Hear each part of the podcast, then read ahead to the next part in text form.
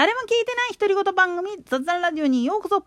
今月は貴族と金持ちは似て非なるものというテーマでお届けしております。とか言いながらテーマからめっちゃ外れてる話ばっかりやってるわけだけど。なんでやねん。でもねこれはね大事なことなんですよ。もう皆さん期日前終わってます？まだっていうのは明日最終あのー通常のところっつったらおかしいけれどもほとんどのところは午後8時まで20時までやってるはずです明日も。最終日ですが。でこれ都市部だけ一部地域のみなんだけれども21時まで9時まで空いてますから。もう最終ギリギリまで。もう頭悩み尽くした上で行ってください。で当日も午前7時から午後8時20時まではやってます。とにかくもう行ってください。理由は簡単なんです。それは日本国憲法を守るためです。なんでやね実はこれ日本国憲法の中にちゃんと記載されてるんです。今日本で守られている保障されている自由と権利っていうのは日本国憲法あってこそです。そしてその日本国憲法の第12条のところにこんな文言が書かれていますこの憲法が日本国民に保障する自由及び権利は国民の普段の努力によってこれを保持しなければならない。で常に公共の福祉のためにこれを利用する責任を負う。まあ一部ちょっと中略しましたが要するに日本国憲法で保障されている信仰の自由表現の自由あるいは参政権生存権その諸々のものはこの法律のもとにおいて憲法のもとにおいて国民一人一人が守っていかなきゃいけない。もっと言えば絶え間ない努力によって維持していかなければならない。というふうに記載されてるんです。言い方を変えれば参政権を行使するっていうことはそれだけ憲法に即してこの国を守るこの国を発展させる。この国を本当の意味で国として維持していくという意思表示でもあるんです。逆を言ってしまうと今の投票率がまあ30%だとかそこいらっていうことはおよそ7割の人間はこの国滅んでいいって言ってるのと一緒なんですよ。めっちゃくちゃ無責任な話なんです。なんでやねん。これも実は憲法に書かれていることさっきの12条の文言を本気で考えた時にええ加減なことしてちゃいけないんですよ。参政権を有しているということはそれを守るためにも常に選挙っていうよりも政治に関わる意思表示を示し続けることこれが一番難しいとも言えるんですよ。だってねメディアがね余計なこと流してるでしょでもそこに惑わされちゃいけないんです。自分たちの生活に直結してるようなことを野党はちゃんと審議してるか。そして与党もきちっとそれを提示してるか。それを報じるのがメディアなんです。それをやってない時点でもうメディアはその役目を果たしていない。管理者として監視者としての機能を果たしていないっていうふうに批判される当然なんです。つまりこの憲法を遵守するのが本来国民の義務なんです。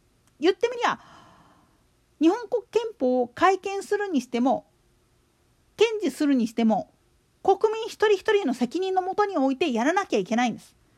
ここに皇室も当然だけれども為政者も関係ないんです。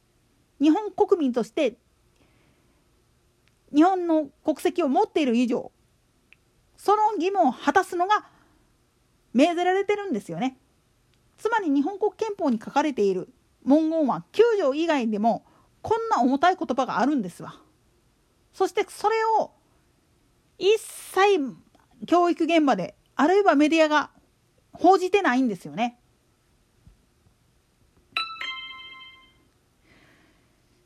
おいらたちね学会員がなんで公明党作ったかって言ったらこれのためです。